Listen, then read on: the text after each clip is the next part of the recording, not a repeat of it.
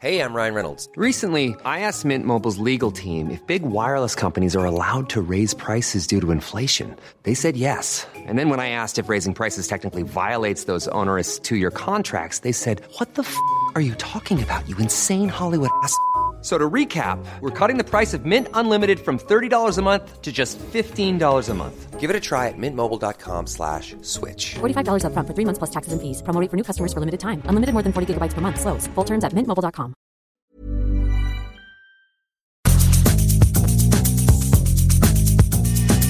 La misma vela, pero con un nuevo formato. Y un estilo único, incluyente, irónico, irreverente y abrasivo. Aquí empieza Me lo dijo Abela con Abela Micha. Imagen del día.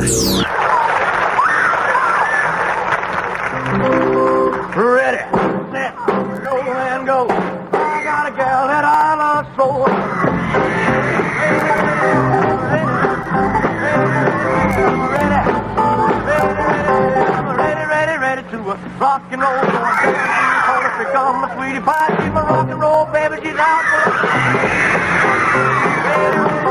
ready, ready, ready, ready, ready, ready, ready, ready, ready ready, ready, ready, ready, ready to rock and roll. Not a hat, not a cap, a dungaree dog. I'm headed to the gym to the sock hop ball.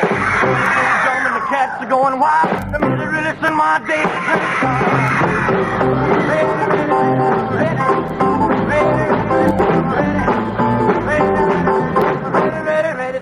Rock and roll. The cats are going wild. Really, really in my.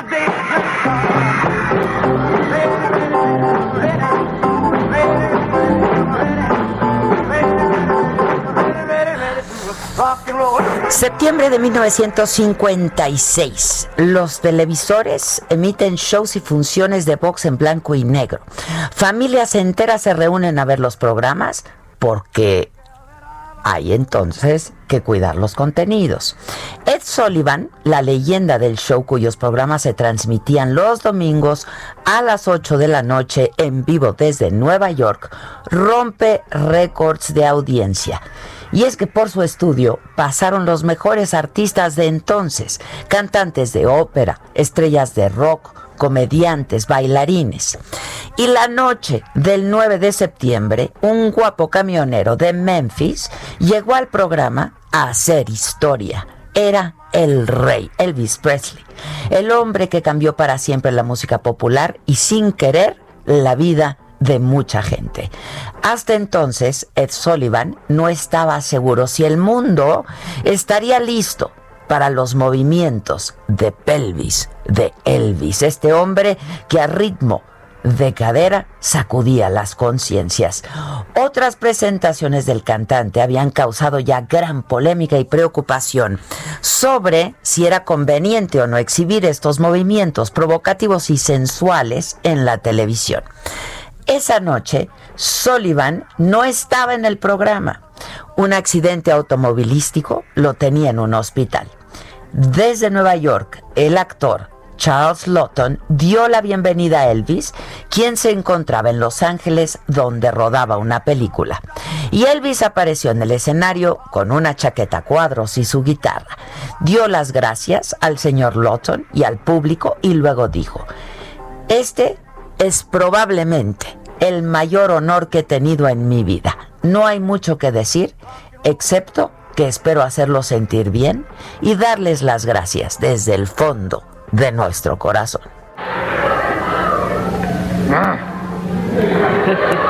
Thank you, Mr. Lawton. Ladies and gentlemen. Wow. Uh, this is probably the greatest honor that I've ever had in my life. Uh, there's not much I can say except it really makes you feel good. And we want to thank you from the bottom of our heart. Y entonces cantó Don't Be Cruel, acompañado de un coro de cuatro cantantes.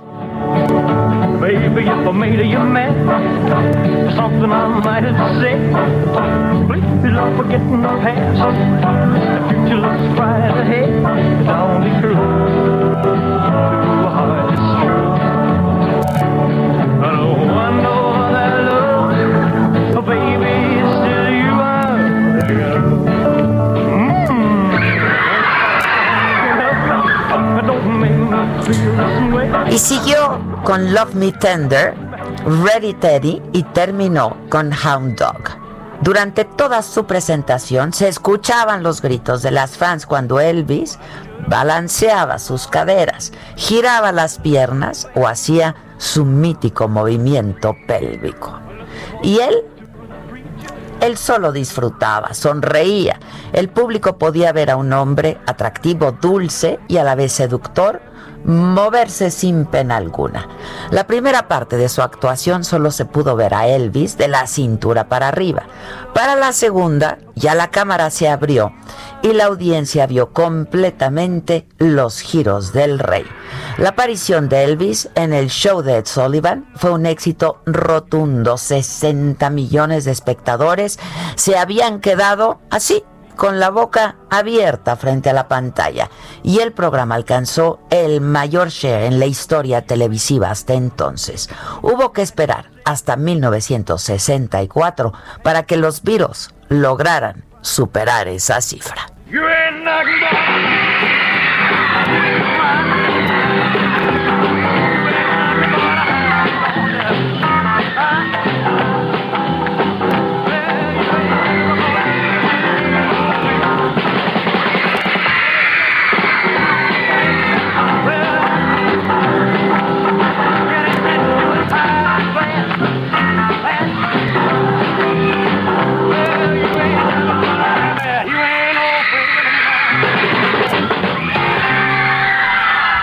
Niños, jóvenes, viejos habían visto este show. Los expertos creen que esa presentación rompió la barrera generacional para Elvis y absolutamente todos los estadounidenses de cualquier edad ya sabían de Elvis y ya amaban a Elvis. El resto de los artistas invitados, Sarah Vaughan, ella, Ella Fitzgerald, un niño prodigio del órgano, dos humoristas, acróbatas y un chimpancé amaestrado, quedaron completamente anulados con la actuación del rey. Fue tanto el éxito que Ed Sullivan tuvo que negociar con el coronel Parker, el manager de Elvis, y pagar 50 mil dólares para que el rey apareciera en tres de sus programas.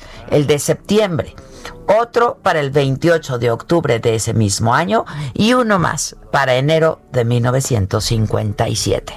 Aquel domingo no fue la primera actuación de Elvis en la televisión, pero sí fue donde comenzó a hacer historia. Así arrancó la gran era del rock and roll y empezó la leyenda. Y su figura es hoy objeto de estudio, admiración e imitación.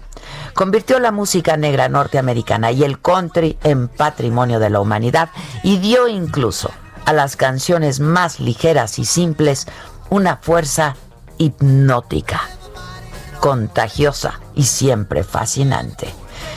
El rey, al que cuando le decían que sus movimientos eran vulgares, él solo respondía, no soy yo, son mis piernas.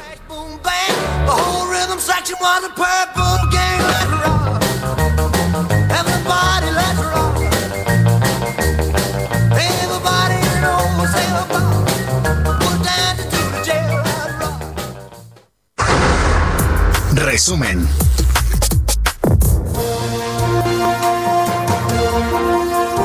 Tal? Muy buen día, los saludamos con mucho gusto hoy que es miércoles, es 9 de septiembre. Esto es Me lo dijo Adela, nos escuchas por el Heraldo Radio y estas son hoy las noticias. La mañanera de hoy, que fue larguísima, eh, pues estuvo el secretario de Hacienda, Arturo Herrera, y dijo que el desempeño económico de las finanzas públicas para este año y el 2021 va a estar marcado por la contingencia sanitaria que provocó el COVID-19. Habló del impacto del confinamiento por el coronavirus en la economía. Esta es una crisis económica extraordinariamente inusual. Es la primera crisis en la historia que es una crisis económica por diseño. Es decir, no hay una falla en un mercado, no hay un problema de deuda, no hay un problema de devaluación, no hay un problema de inflación. Es los gobiernos del mundo junto con las sociedades que de manera responsable y deliberada deciden cerrar la economía en lo que se ha llamado el gran confinamiento para tratar de limitar los contagios. Una segunda característica es que al inicio no se sabía cuál iba a ser la trayectoria del COVID. Eh, muy al inicio se pensaba que era un problema de China y probablemente restringido a los países asiáticos. Es hasta que la OMS decreta que hay una pandemia que se, se, se estima que va a afectar a todos los países del mundo, pero no estaba claro su duración y la forma en que iba a terminar.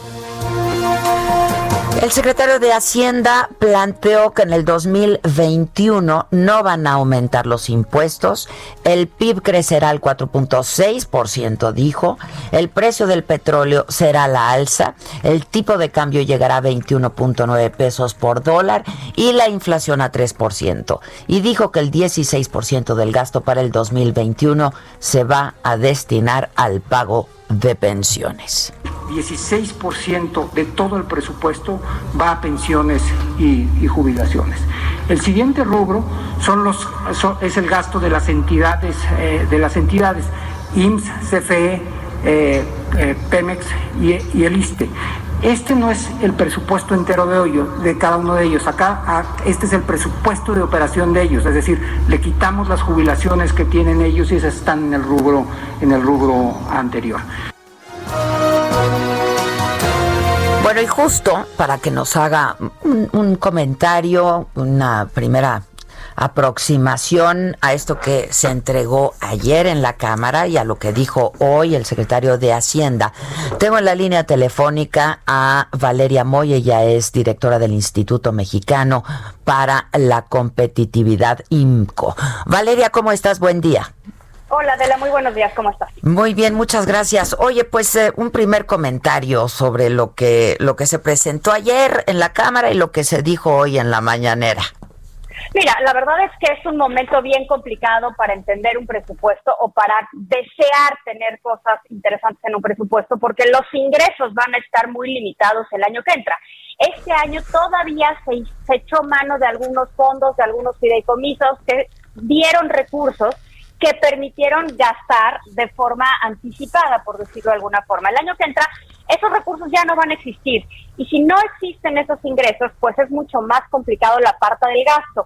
No llama la atención tampoco que parte importante del gasto se destine a los proyectos emblemáticos, por decirlo de alguna forma, del presidente, porque él ya ha manifestado en repetidas ocasiones su interés en que sus proyectos continúen.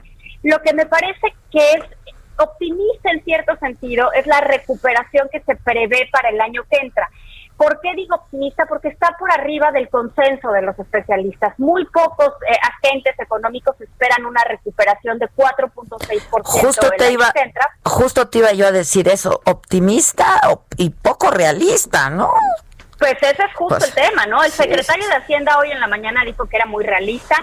Pues mira, la verdad es que a mí en lo que yo estoy viendo con la caída que se estima para este año, que ahí también es optimista, porque están estimando una caída de 8% cuando yo creo que será una caída mayor, y se estima una recuperación de 4.6. En un escenario normal, con una caída de 10%, Adela, deberías de recuperarte prácticamente al 6 o al 7 el año siguiente pero dadas las condiciones estructurales que se ven en el país y la destrucción de valor que se han dado en estos meses, me parece que pensar en un 4.6 sí es demasiado optimista. Ojalá de verdad yo me equivoque, los analistas se equivoquen y sí se vea un crecimiento de 4.6. Y en ese sentido me encantaría estar equivocada.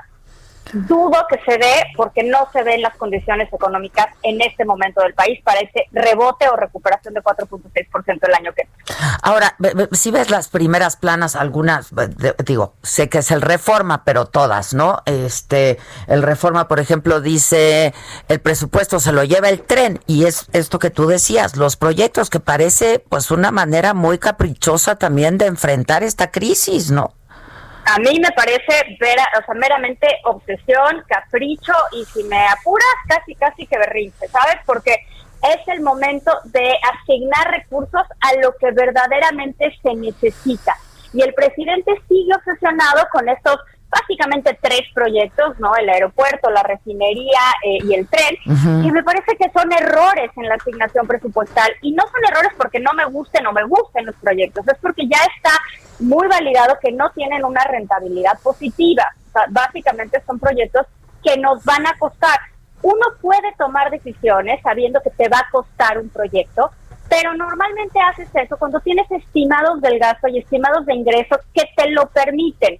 En un momento como el que está viviendo el país, me parece ya demasiado seguir intensiando con estos proyectos cuando tenemos otras que deberían de ser prioridades como el tema educativo o como el tema sanitario, que básicamente pues lo que se les está dedicando es bastante poco en términos adicionales en relación a lo que se le dedicó este año. Y recortes a estados, por ejemplo, ¿no?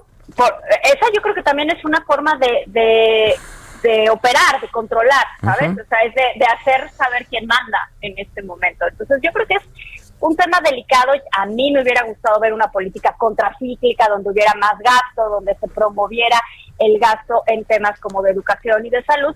Pero sinceramente, Adela, ya sabíamos que no iba a ir por ahí, ya sabíamos desde antes de que el presidente fuera presidente que tenía sus proyectos muy consentidos y que a esos eran a los que les iban a dedicar recursos. Y el presupuesto presentado ayer, pues lo único que hace es confirmar esto. No hay ninguna novedad en ese sentido. Hay un tema también muy optimista más allá del crecimiento, que es la producción de petróleo y el precio del petróleo. Entonces, eh, eso me parece delicado y pues ya veremos que tendrán que ir haciendo ajustes como siempre, ¿no? Entonces, no había mucho que esperar de un año muy complicado en un presupuesto que no nos daba para mucho, dada la restricción de ingresos que vamos a tener el año que viene. Ahora, pues no pinta bien entonces la recuperación. Digo, a ver, no pintaba bien, pero con un presupuesto así. No, y además hay que recordar cómo lo plantea el secretario de Hacienda. Dice, si hay vacuna, ¿no? Entonces, bueno, también estamos cruzando un poco los dedos de, de que haya vacuna y que la actividad económica se pueda recuperar. Eh, pero yo creo que va más allá de eso. pero no le puedes apostar a la vacuna, ¿no? Bueno, a mí me parece que es un error apostarle a la vacuna. Me parece que es un error garrafal apostarle a la vacuna. Eh, y además es algo bien importante, no todo esta caída económica y estos problemas económicos, sí, por supuesto, porque el coronavirus los acentuó y los hizo súper profundos, pero hay que tener en cuenta, de la que llevábamos 10, llevamos hasta el momento 17 meses 17 meses con caídas continuas en la inversión. Eso no es el coronavirus. O sea, el coronavirus lo que hizo fue presionar e impulsar esas caídas. Sí, claro. Pero, pero el tema de inversión, el tema de consumo, lleva cayendo y lleva bastante detenido desde meses mucho antes a que llegara el coronavirus. Y en ese sentido, pues las condiciones estructurales de la economía mexicana se complican enormemente. No había mucho que esperar de este presupuesto y pues eso nos dieron básicamente. Ahora, la crisis, es, la crisis es mundial, pero es bien diferente recuperarte de 5 que recuperarte de 20 abajo, ¿no? Por supuesto, por supuesto. Y la caída que vamos a ver en México, bueno, pues está estimada, no únicamente que sean las mayores del mundo, lo que está estimado como las menores del mundo es la recuperación el año que viene. Eso es lo que es muy preocupante. De, las, de los países, ya sabemos que todos vamos a caer este año, que vamos a tener un pésimo año en materia económica, pero la recuperación el año que entra en México es de los países que tiene una menor recuperación estimada. Y un poco el, la, el sentido o el análisis va en el camino de que en México no se dieron apoyos para mantener las estructuras productivas, no se dieron apoyos para mantener la planta laboral. Entonces, reactivar, una cosa es reactivar cuando todavía tienes la empresa y lo único, entre comillas, que tienes que hacer es levantar la cortina y seguirla echando a andar, a cuando la empresa quiebra, cuando la empresa desaparece, ya no puedes echar nada a andar. Entonces, esa destrucción de valor que se está viendo ahora en México, esa no tiene recursos asignados. Entonces, la recuperación pues desde luego que va a ser mucho más lenta y mucho más complicada en los años venideros. Sí, de verdad no es solo un año complicado, de la se vislumbran bastantes años complicados. Sí, sí, sí, sí, sí. Este, y bueno, destinado, como decíamos Valeria, a sus proyectos, ¿no? Los, los proyectos y los apoyos. O sea, lo mismo que estaba diciendo hace dos años, hace un año, este, pues siguen, siguen diciendo hoy, cuando pues la crisis exige otras cosas la crisis exigía medidas drásticas, o sea, no se pueden aplicar soluciones ordinarias a momentos extraordinarios. Y en México no hicimos nada, o sea, hicimos básicamente dos programas de crédito, que en realidad solo esos dos programas de créditos eran alrededor del 0.2 ciento del PIB, o sea, prácticamente nada en comparación con lo que se hizo en otras economías. El otro programa que fue adelantar la pensión a los adultos mayores solo fue adelantar un recurso que ya estaba presupuestado. Entonces no tomamos medidas distintas eh, a lo que a lo que tendríamos que haber hecho. Entonces bueno, pues tampoco podemos esperar resultados si no hicimos las cosas Pues sí. necesarias para obtener esos resultados. Valeria, finalmente te pregunto, ¿no habrá mm, aumento en impuestos? ¿No habrá nuevos impuestos? De por sí se recauda poco y mal, ¿no? Yo creo que le están apostando al remanente de Banco de México, que es esta utilidad cambiaria que en algunos años tiene el Banco Central, porque al mantener las reservas en dólares, si hay una depreciación y esas reservas valen más en pesos, Banco de México le tiene que pasar recursos a la Secretaría de Hacienda. Eso es lo que se conoce como el remanente de Banco de México. Y como este año ha habido una depreciación, hasta este momento la depreciación va alrededor del 12% en relación de enero a hoy, pues esos recursos se pasarán, esa utilidad de operación se pasará el año que entra a Banco de Me- a, a la Secretaría de Hacienda. Sí. Ahora, esos recursos se tienen que usar por ley para pagar deuda. Pero incluso con que se tengan que usar para pagar deuda, eso le da un respiro a la administración pública porque entonces ya no se tienen que endeudar para pagar la deuda previa, ¿no? O sea, sí le da, es un recurso eh, eh, que encuentra en determinados años y el año que entra va a tener ese remanente de Banco de México a mí me parece también delicado apostarle eh, al remanente de Banco de México. Es como pues la apuesto a que me voy a encontrar un billete en, en el saco que hace Sí, mucho sí, no me pongo y que me, me lo cuento, ¿no? Exacto, exacto. Entonces, eh, me parece que es una... O sea, el año que entraba es una situación bien complicada y no en términos de crecimiento económico. ¿eh? Podemos crecer, o sea, podemos rebotar, pero la situación de las finanzas en el año con las elecciones más grandes de la historia, Sí, sí. te imaginarás que se va a poner muy complicado. Bueno, sé que vas a entrar a una conferencia, una entrevista, este, pero espero que podamos estar hablando de esto porque pues es el tema, ¿no? Y será el tema. Es el tema, Es y será el tema. Y será Claro el que sí. Te mando un abrazo, Valeria, muy gracias. Un abrazo, Adela, gracias. encantada. Muchas gracias. Hasta luego. Bueno, el presidente le dedicó eh, eh, como tres horas duró la conferencia, ¿no? Hijos.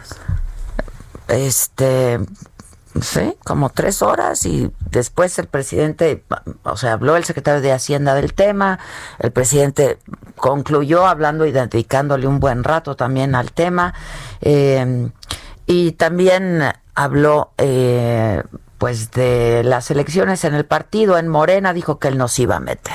La democracia imperfecta, que es un matiz bastante considerable. Entonces, ya eso pasó a la historia. El presidente no se mete en asuntos partidistas. No es jefe de partido, no es jefe de grupo, no es jefe de facción, es jefe de Estado. Adelantó que por vez primera se va a llevar a cabo una auditoría a toda la banca de desarrollo, dijo, también le dedicó un buen rato a esto, porque en el tema de Odebrecht, en lo de los fertilizantes y en todo se utilizó la banca de desarrollo de manera muy irregular y discrecional, dijo. Por primera vez se va a llevar a cabo una auditoría a toda la banca de desarrollo. Porque en todo esto de Odebrecht, en lo de los fertilizantes, en todo se utilizó a la banca de desarrollo. De manera este, muy eh, irregular, discrecional. Se ordenaba de arriba dar los créditos. Bueno, este, así las cosas. Habló también de este préstamo que hizo Nafinsa a el grupo de, del financiero. Eh, pues lo, que hay que decir es que pues no hay nada malo en ello, es una práctica que se hace, se ha pagado la deuda, ¿no? Hay una hipoteca además, este, en fin, bueno, vamos a ver qué, qué ocurre con todo esto. Tenemos que hacer una pausa, eh, pero regresamos. El protocolo de la vacuna de AstraZeneca con Oxford fue interrumpido. Este Vamos a hablar de ello luego de una pausa también. No se vayan. Only fools rush in, but I can't help falling in love with you.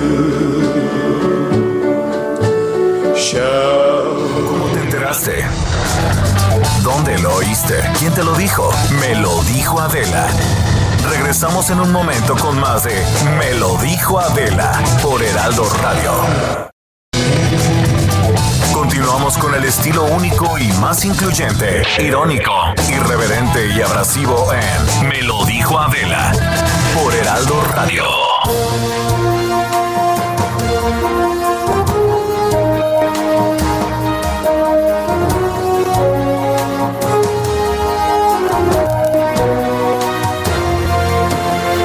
Estamos de regreso, diez y media en punto, y de acuerdo a la conferencia de prensa que dio ayer la Secretaría de Salud, eh, en las últimas 24 horas se registraron 703 fallecimientos por COVID-19 y 5.351 nuevos contagios. Otra vez cifras oficiales, otra vez en un país pues donde no se hacen pruebas. El canciller anunció que México va a participar en la fase 3 del tratamiento para atención de COVID-19 de la farmacéutica estadounidense eh, Regenerol. Eh, no se trata específicamente de una vacuna contra el COVID, sino de un tratamiento que entra en fase 3. Habló también de la, eh, pues de, de, esta interrupción en el protocolo y en todo el proceso eh, que está siguiendo la fase 3 de eh, la farmacéutica AstraZeneca junto con la Universidad de Oxford. Paris Salazar desde Palacio Nacional nos uh, habla de esto. ¿Cómo estás, Paris? Buen día. Buenos días, Adela, amigas, amigos del Real de México. Así es, y es que eh, ayer, tras la noticia de esta suspensión de las ensayos clínicos de AstraZeneca, el presidente López Obrador dijo que hay otros proyectos eh, de vacuna en los que participa México y otros tratamientos, como este. ¿Qué pasó? Se, cor se cortó. Eso de la vacuna está muy macabrón, ya mira sí, nomás. está muy macabrón. Ayer, pues ayer todos estados, en cuanto que, que, es AstraZeneca la que dio a conocer, ¿no? Este, la que dio a conocer la interrupción del protocolo de la fase 3 y pues todos reaccionando a ello, ¿no? Eh, Paris, a ver si te escuchamos ahora sí. Buenos días, Adela, amigas, amigos de Lealdo. Así es, y es que tras este suspensión del ensayo clínico de la farmacéutica AstraZeneca de la vacuna de fase 3 del COVID-19, el presidente López Obrador dijo que México está en otros proyectos de vacuna para poder eh, llegar a tiempo eh, hacia este remedio para la COVID-19. Y es que México está participando también en el programa de, de, COVAX Facility, que es un proyecto multinacional que hay 18 vacunas que están en proceso y México ya envió una carta de, de intención para adquirir, al, adquirir vacunas. México realizará el próximo 19 de septiembre, enviará esta carta de intención ya con una propuesta de una adquisición opcional de 20% de vacunas, lo que implica que México el próximo día 9 de octubre ya realizará un, un primer pago de, eh, de estas vacunas. De este catálogo de 18 vacunas que están en COVAX Facility, México podrá elegir cuál es la que se adapta mejor a los mexicanos y será la Secretaría de Salud y COFEPRIS quienes determinarán cuál es esta vacuna que se elegirá, la cual ya podría estar, eh, sería elegida entre noviembre y diciembre de este año, se podría elegir esta vacuna. Y también, bueno, México está en, también, como bien decías, en ese tratamiento con esa farmacéutica de Estados Unidos, pero también eh, ya está en pláticas con el gobierno de Rusia para eh, otro tratamiento antiviral que es el Afibavir, y es que a México podrán llegar cerca de 40 mil paquetes eh, de este antiviral ruso que también está eh, de prueba en las próximas semanas para también atender el COVID-19 y además México eh, está incluido en otras fases otros eh, fases 4, fase 3, perdón, de, en cuatro vacunas de COVID-19, por lo que México no, no pierde la esperanza de que haya una vacuna pronto, a pesar de esta suspensión de, que se tiene con AstraZeneca. Bueno, gracias Paris, gracias. Y justo yo tengo la línea telefónica ahora para ver qué nos puede decir sobre este eh, este medicamento, sobre la vacuna rusa también y sobre eh, pues la suspensión en el ensayo clínico de AstraZeneca al doctor Alejandro Macías, infectólogo. ¿Cómo estás, Ale? ¿Cómo te va? Bien, Adela, gusto estar con tu auditorio. Buenos días. Igualmente. Oye, este, pues, híjoles, qué shock ayer, ¿no? Cuando nos enteramos de la suspensión de todo el, procedimiento clínico de, de la vacuna de AstraZeneca. Sí, sin duda que no es una buena noticia. México tiene cifradas ahí buenas esperanzas en esa vacuna. De hecho, ya hay un pago que se hizo en un contrato de riesgo si la vacuna llega a no funcionar. Pues de la Fundación Carlos Slim, ¿no? Sí, de la, Fundación Carlos Slim, ahí hay un buen dinero ya invertido. Si la vacuna por algún motivo llega a no funcionar, ese dinero se pierde porque es un contrato de riesgo. Entonces, eh, mira, pero hay que hacerlo con ecuanimidad, hay que ver qué es lo que pasó. No se ha dicho que el estudio se haya detenido, erróneamente se está informando eso. A ver, explica. se suspendieron los ensayos, ¿no? El, reclutamiento de nuevos pacientes. Mm. Pero hay que decir que el estudio tiene cientos o miles de pacientes que se están evaluando y eso sigue. Solamente que un paciente tuvo un efecto colateral grave o, o serio, que no nos dicen cuál es, pero pues podemos influir o inferir por dónde puede andar eh, y lo van a analizar. Más que un efecto colateral, se conoce en vacunas como efecto temporalmente asociado a la vacunación. Por ejemplo, si alguien tiene síndrome de Guillain-Barré, bueno, pues hay que determinar que fue la vacuna, que no le iba a pasar de todos modos, porque el síndrome de Guillain-Barré ocurre naturalmente en la población. Entonces, tendría que analizar qué fue lo que pasó. No debe haber sido un efecto leve, debe haber sido algo así como algo neurológico, que es lo más común. convulsiones, una parálisis. algo en la médula, decía, ¿no? Sí, por, por, algo así debe haber ocurrido. Este, a, a ver, y ellos voluntariamente deciden suspender el ensayo, que como decíamos ya estaba en fase 3 o está en fase 3, este, por eh, pues este, eh, este caso que solamente se da en uno de los voluntarios, ¿es así? Sí, solamente es en un voluntario, pero hay que decir que si un solo caso fue capaz de detener un estudio, es porque no debe ser una cosa sencilla. Lo tienen que analizar y lo tienen que analizar con tiempo. Las compañías, por grandes y millonarias que sean como esta, saben que en una situación así, un estudio mal hecho puede poner en riesgo la viabilidad de la compañía. Entonces lo tienen que tomar muy en serio para saber que vamos a tener una vacuna segura. Eh, tendremos que ver qué fue lo que pasó. Eh, eh, estábamos escuchando al secretario de Hacienda que presenta un presupuesto no este condicionando la vacuna eh, sabes este entonces eh, yo no sé Ale si, si nos pudieras decir cuál es el tiempo récord en la historia no para sacar una vacuna porque pues esto ha sido rapidísimo no Sí, pues el estudio que se está haciendo es el tiempo récord. Hay que decir que en, siglos pasados, pues las vacunas se ponían a ver, si te ocurría algo y la ponían. O en los 50 decían, ah, a ver si este virus lo quita y no haces estudio. Y lo ponías a dos, tres personas o dos, tres decenas y luego ya lo, lo, lo aplicabas masivamente. Pero ya en, el protocolo actual, el estudio de fase 1, fase 2, fase 3, ese sería absolutamente el tiempo récord. Absolutamente, ¿no? ¿Cuánto tarda una vacuna? ¿Tres, cuatro años? No, más, entre 5 y 10 años. Ah, mira. Esto sería récord, es absolutamente un récord lo que se está haciendo, un gran esfuerzo internacional. Eso que no, no se quite el énfasis en, en, que al final lo vamos a ver que vamos a tener una vacuna. Ojalá sea esta, pero si no es esta, muy probablemente serían otras. Hay otras, hay decenas de, vacunas en estudio, así que no hay que desesperar. Este y sobre sobre este medicamento del que del que se habló en la mañanera hoy que habló el canciller Marcelo Ebrard sobre eh, este medicamento ruso, ¿tú sabes algo al respecto, Ale?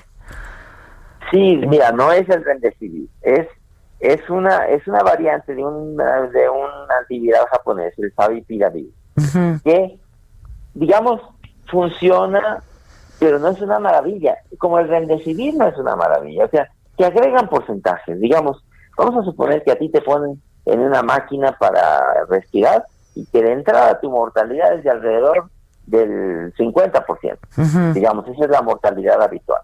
Pero si te ponen, digamos, eh, cortisona, dexametasona, ah, pues la mortalidad baja a 38%. Ah, es un porcentaje. Y que te pusieron el remdesivir, ah, pues eso baja otro 7%, ya vas en 30. Que te pusieron otro medicamento como eh, la Temra de Roche, ah, pues ahí te baja otro 5%. Ahí vas, así son los medicamentos para COVID. O sea, no es una maravilla, no es que te curen, te bajan, te van agregando cada uno cosas. Y sobre todo que no tenemos un medicamento para prevenir, como tenemos en el caso de la influenza, con el Tamiflu, ¿verdad? este, o el Tamivir. No tenemos algo así para este virus. Tenemos cuando el paciente ya está grave, pero ninguno, ni este ni los que existen son una maravilla. ¿eh? Lo mejor que tenemos es, una vez que ya ocurre, ya hace falta el oxígeno, la dexametasona, que es un medicamento muy económico y muy bien. Pero estos otros pues agregan porcentajes. Está bien, sí, yo siempre le digo a mis alumnos, si a mí pasa algo, pónganmelo. Sí, sí, claro. es que con eso me quieran salvar la Todo el cóctel, porque es un cóctel, ¿no? O sea, es que es un cóctel, en efecto, bien lo dices. Sí, sí, es un cóctel el que al final va a llevarte de una mortalidad del 50%, digamos, a un 15%. Ojalá que la libres, ¿verdad? En ese 15 ya está bastante mejor que 50. Ay, Ale. Bueno, este. La vacuna de la influenza hay que ponérsela, ¿no? Claro, mira, hay que, es que, eh, Adela, siempre estamos pidiendo lo que no podemos tener, ¿eh? Estamos pidiendo una vacuna y a veces no nos ponemos la, la que tenemos, sí, porque digo, a ver, tú fuiste comisionado nacional para la prevención y control de la influencia, de la influenza y este es el momento también para para este es el momento. Ya va a empezar a ver la vacuna a finales de septiembre, principios de octubre. A todo el que le toque por parte del gobierno, póngasela. Y al que no le toque y pueda pagarla, pues páguela, ¿verdad? Porque también este el gobierno compra nada más como para la cuarta parte de la población, que son los niños pequeños, los ancianos, las personas crónicamente enfermas, las mujeres embarazadas y el personal de salud, ¿verdad? Pero al que no le toque, que la pague en las, en las instituciones privadas si tiene el dinero suficiente sí, para porque lo que no queremos ahorita es que se junten las dos, ¿no? Sí, se juntan las dos, va a ser un serio problema para la persona, pero también para las instituciones públicas. Lo mejor es tener una sola epidemia, ¿no? Sí. ¿Cuándo, ¿Cuándo tendría que empezar? La... la vacuna generalmente llega a finales de septiembre, principio de octubre, está por llegar. Ya. que ya están aplicando las primeras dosis, no hay que esperar hasta diciembre a ponérsela porque tarda entre dos y tres semanas en funcionar. Entonces hay que ponerse la vacuna antes de diciembre, todo. Este, y si ya, pues, no sé si ya haya este privados que la tengan, pero en caso de que sí, ponérsela lo, lo más pronto posible para quien pueda pagarla. Sí, las, son generalmente vacunas que están en centros privados de atención, como suelen tener algunos médicos pediatras, o algunas instituciones que tienen clínicas de vacunación de adultos, ahí también se puede solicitar, o por ejemplo en el Instituto Nacional de Nutrición, Salvador Subirán, ahí tiene una clínica de vacunación de adultos, se puede solicitar, eh, y eh, varían los precios, pero el que la pueda pagar, pues póngase la ¿Hay una para la neumonía? Sí, esa es otra, o sea, es la vacuna de neumococo. Ajá. Esa se pone una sola vez en la vida, el que no la tenga, sobre todo que ya sea adulto, eh, ya pase de los 50 años, a ese le conviene ponerse también la del neumococo, y eso se pone una sola vez en la vida. Ya, este, la de la influenza, ah, pues hay gente a la que le da reacción. A mí, por ejemplo, de pronto me da reacción. Este, pero no pasa nada tampoco, ¿no? No. A ver, pero ¿qué reacciona de la por qué? La gente dice, es que me dio una influenza terrible por haberme puesto no, la no, vacuna. no. No, es, no, no es cierto. O me dio un catarro terrible. No, sí te puede dar dolor en el sitio de la aplicación. Puede te puede dar fiebrecita. dar Articulaciones, un poco de fiebre, sí. Sí, eso sí te lo puede dar sin duda, pero eh, además la vacuna de influenza no tiene una eficacia del 100% casi como la del sarampión. No, la vacuna de influenza tiene una eficacia como el 50% para enfermedad, pero como de un 80% para hospitalización. Son dos eficacias distintas. O sea, aunque te enfermes, lo que hace es que no te pongas grave y no acabes en el Sí, hospital. claro, claro. Bueno, entonces la recomendación es ponerse la de la influenza. Y aquí ahora todos, a ver, el cubrebocas en todo lugar público, no lo traigan de bigote, no lo traigan de, Sí, de sí. corbata. Qué- qué ¿verdad? lata, Es increíble que sigamos discutiendo esto. De verdad es increíble. Es increíble porque, a ver, el cubrebocas hace exactamente lo mismo que le estamos pidiendo en una vacuna. Evita que te enfermes y si te enfermas, evita que te pongas grave. Es lo que queremos de una vacuna. Claro. Ah, pues ya lo tenemos con el cubrebocas. Vamos a usarlo en todo espacio público cerrado. Aquí y ahora. Y si llegamos a tener una vacuna, qué bueno. Y si no tenemos el cubrebocas, te ayuda y no te pones grave. La proporción de graves está bajando en buena parte del mundo, muy probablemente por el uso más generalizado del cubrebocas. Claro, por la carga viral. Por la carga viral, en efecto. Tú sí sabes. Ale, te mando, un- pues ya nos volvimos, pues ya hemos leído y diario hablando de esto desde hace meses, ¿no? Es- Pero ya todos de médico, poeta y loco, ya todos tenemos un Ah, poco. sobre todo de lo último. Te mando un abrazo, Ale, gracias. Me gusta estar contra Victoria de la Gracias, por. Alejandro Macías es infectólogo eh, y él fue comisionado nacional para la prevención y el control de la influenza AH1N1. Este, ¿qué quieren? ¿Qué La quieren? vacuna. Al Sputnik. La Sputnik. La verdad es que ayer sí nos cayó a todos, ¿no? De peso, o ¿no? sea, como una cubetaza de agua helada cuando, pues cuando sale esto, ¿no? Digo, a ver, que seguramente en todo protocolo y en todo ensayo pasa, Sí, ¿no? pues prueba y error, prueba y error. Sí, pero yo ayer estaba leyendo que, por ejemplo, creo que el, el- el tiempo récord para, para una vacuna es de cinco años. Y aquí estamos hablando de meses. Y entonces, no en aras de la urgencia, ¿no? Porque si es urgencia, Que saque- pones en peligro, ¿sabes? A, a la población. O sea, Trump quiere tener la vacuna antes de la elección. Ay, no, y hasta el premio Nobel también No, antes de la sea, elección, ¿ya antes de la viste? ya vi, sí. Ay, Este, no, bueno. pero estaba tan bonita la historia de la, la doctora Gilbert y pues inyectando a sus hijos, a sus trillizos. Sí. Bueno, el caso es que Todavía está no. suspendido el ensayo, el ensayo clínico. Este, ¿tienes algo que nos dé alegría? Deportes. Yo creo que sí. El Ni gol de. Ronaldo, ¿no? Porque también ayer eso estaba por todos lados. Exactamente, el gol de Cristiano Ronaldo marcó primero su gol número 100 con la playera de Portugal y luego se metió a la historia con otro gol más al hacer su gol 101 con la camiseta de su selección en el partido ante Suecia en la segunda fecha de la Liga de Naciones de la UEFA. Eh, Cristiano Ronaldo sigue demostrando lo grande que es con su selección y con el equipo donde juega. O sea, no hay punto de comparación con Messi Ay, para mí. No, ya es vas que a tú eres empezar ese- Ronaldo, ¿verdad? Yo soy pro. Ronaldo. Dios, es un es un Yo también. Somos Yo compadres. qué hablo de eso. Somos compadres, acuérdate que voy a Son ver- dos distintos tipos. son distintos estilos. Es distinto, pero a mí me gusta mucho más lo que genera, por ejemplo, Cristiano Ronaldo alrededor de él.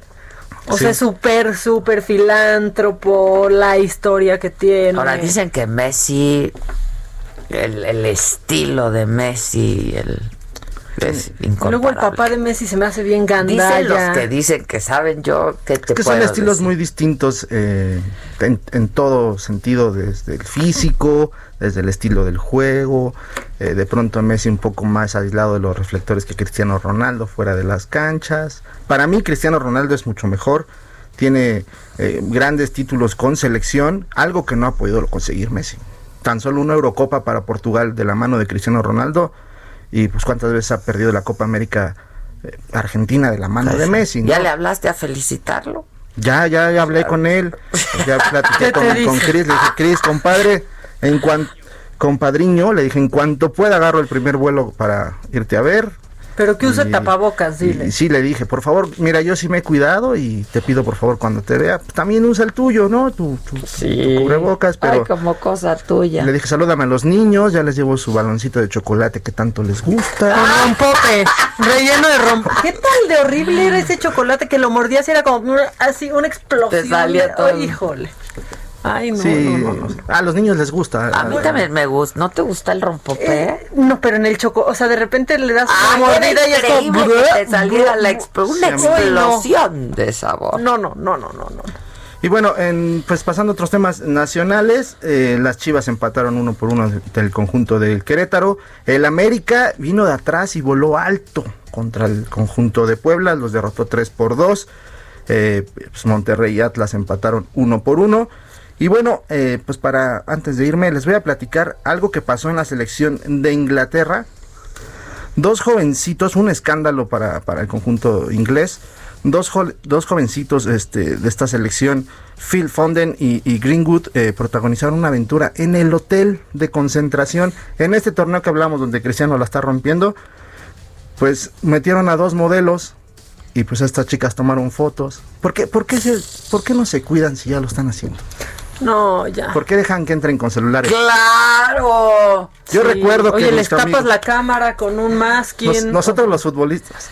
Ay, no, sé. Exacto. No, bueno, por si lo están haciendo, ¿por qué no se cuidan? Eh, fueron exhibidos en redes sociales. eh, hay nombres de las chicas de 20 y 19 años que entraron con ellos. Eh, pues, pues a la primera que pudieron y los vieron en redes sociales, los regresaron eh, de forma mm, separados, o sea, no los regresaron juntos eh, a, su país, pues, pues ya fueron separados de este conjunto. Y pues esto me recordó una historia también que pasó en México de un jovencito de 14 años que debutó con Cruz Azul, Martín Galván, que era el prospecto del Cruz Azul y del fútbol mexicano, porque le veían muchísimo futuro a este joven, lo debutaron muy, muy chavito, 14 años como les platico, lo estaba rompiendo en todos los sentidos y en una concentración con la selección inferior, selección mexicana inferior, también. También metió jovencitas y al, eh, pues al preguntarle a este joven dijo, soy, soy joven, soy hombre y tengo necesidad. Ay, no, ya, no, pero pa- le pa- todos los futbolistas, Salcido no metió también ahí. También O sea, con Charlie, con, con Vela, también El estuvo, Vela, estuvo involucrado en el este Vela. escándalo, con Gio. Bueno, pasa siempre. ¿No es la selección alemana la que no pone restricción Ajá, de sí. eso? ¿No? A ver, ¿y Ellos- qué les pasa? Ellos no los, ellos los dejan tener visita conyugal. exactamente durante el que Mundial ya- la tuvieron. Ajá, sí. Sí, pues Sí, así también. pasaron estas cosas en, en Inglaterra. Y pues felicidades a Cristiano, sé que me está escuchando. Le mando un abrazo a mi compañero. estás. Gracias, jefa. Al contrario, Patito, ¿tú qué? ¿Qué no? No, no, no, no, no, O sea, es que no. mira, nadie, nadie se lo espera. Nadie, nadie. Eso también ayer estaba por toda Es que, pero, pero ya no, a mí ya no me da risa, ¿eh? Adela, pero es que si se dice alguien, ¿por qué no se va a decir nadie? Exacto, la N, ¿no? Este, no, no, a mí ya no me da risa nada de lo que está pasando, ¿eh? De verdad. Yo dije, es falso. Se aprovechan de que trae el cubrebocas y entonces están haciendo un es truco. que le, le mando a Maca y me dice, voy a revisar que sea cierto. Y le dije, no, pues es súper cierto. Se ve su gesticulación, todos sus Y manos. todas las veces que dice 10, primero marca 5 nomás. O sea, está todo mal ahí. Estamos hablando de Cuauhtémoc Blanco, gobernador del estado de Morelos. No. Gran goleador y ayer se goleó él. ¿Por qué? ¿Para qué se hacen metió gol. eso, caray? Tonto. Tonta. Vamos a escuchar. ¿Qué? Nos arrancamos Te entonces. extraño, tonta. Tonto. Ay, Pongan a Dios Blanco mío. diciendo sus tonterías. Nadie de administraciones pasadas ha detenido a siete personajes peligrosos. Siete, nos faltan cuatro de diez. Eh, esta situación, como siempre se los he dicho, hay, hemos agarrado de 10 objetivos, hemos agarrado siete. Nos faltan este, cuatro objetivos que esperemos este, eh, que en algún momento vayan a caer estos, estos, estos personajes. Pues estamos luchando, no es fácil. Habían 10. Habían 10. Y así lo voy a decir, 10 narcos aquí. Y hemos agarrado a 7, nos faltan 4. Reportera se alcanza a escuchar al final. ¿Y esos cuatro? Ay, no, hizo la suma, la ¿Por resta, la no dice, cuenta. Oye, 10 menos 7 te dan 3. No, y mira, ya, la verdad, deja tú el nadie porque van a decir, ay, no critiquen, ok, pero sí critico cómo Sí, cuenta. No, nadie. ¿Qué? Ya, mira. Ya, es lo de menos. Eso es todas las mañanas. No, no, eso no importa. todo, no. No. Pero ya. ¿La o sea, cuenta? tres veces. Y, y nos seguimos burlando del cinco minutos. No, menos 10. Le voy a No preguntar qué sale del rojo y amarillo a ver si no sabe. manches. A mí ya no me da risa. Vamos a hacer una pausa. Volvemos.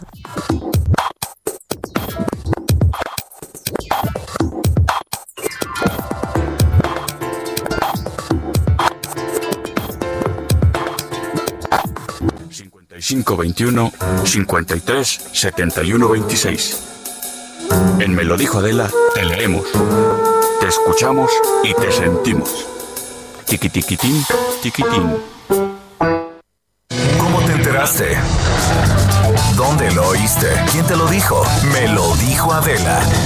Regresamos en un momento con más de Me lo dijo Adela por Heraldo Radio. Continuamos con el estilo único y más incluyente, irónico, irreverente y abrasivo en Me lo dijo Adela por Heraldo Radio. Lo macabrón.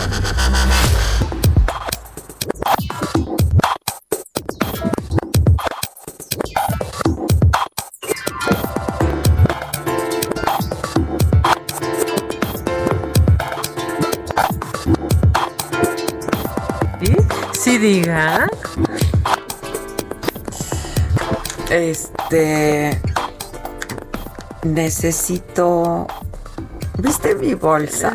Está increíble tu bolsa. ¿eh? La traje bárbaro. solo para que te dé envidia. Te dije ayer, estoy envidiosísima. Ah, no, entonces dije, la voy a traer para que te dé envidia. Aparte te vi pesadísima tomándote una foto allá arriba con la bolsa.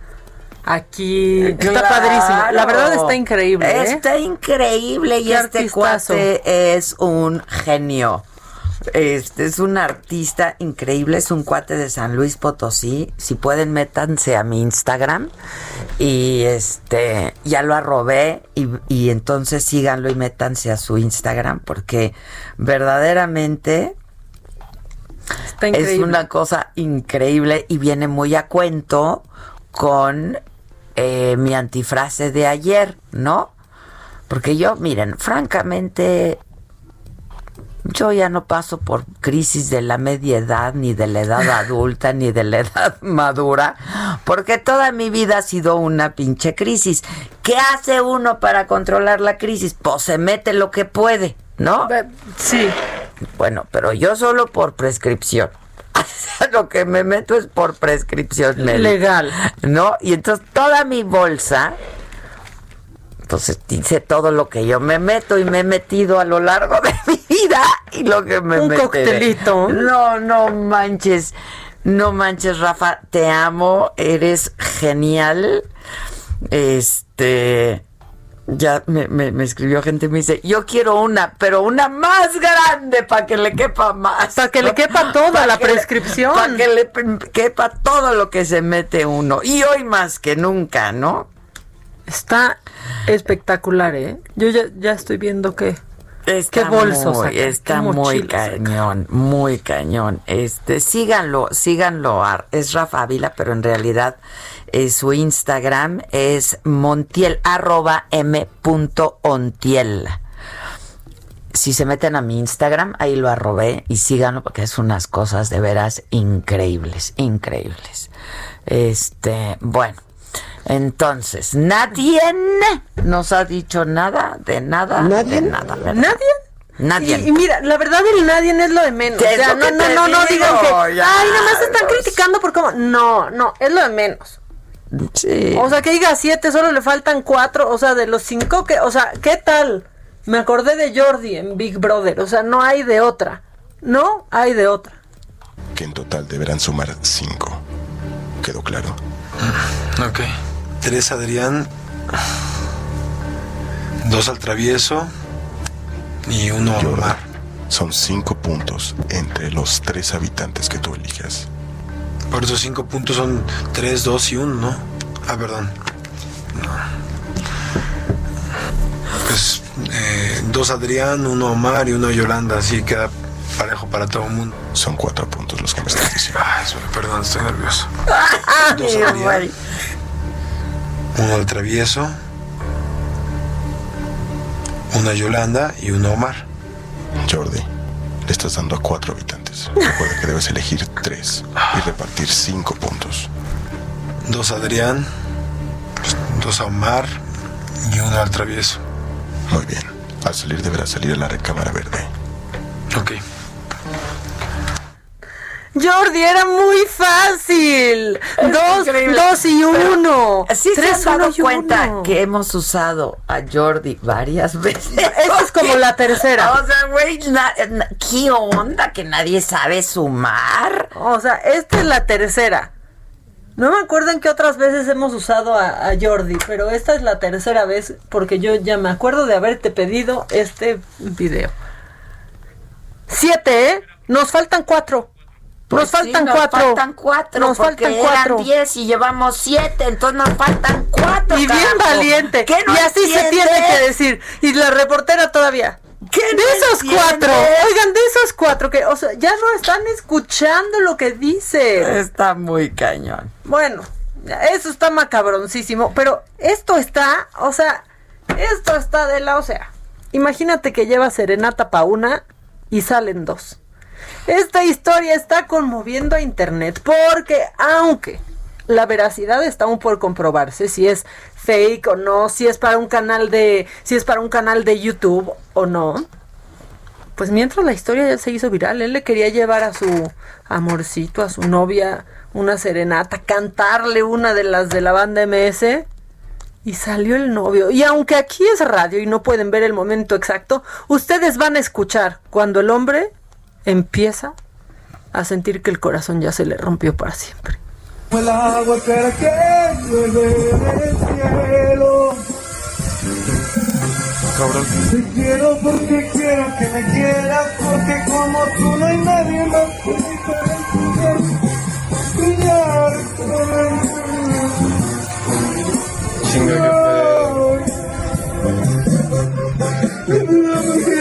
Tranquilo, güey. Tranquilo, güey, tranquilo. Hay que destacar, él como músico del Titanic. Está O sea, increíble, güey. Ya parece grabadora Está cuando se le va la pila.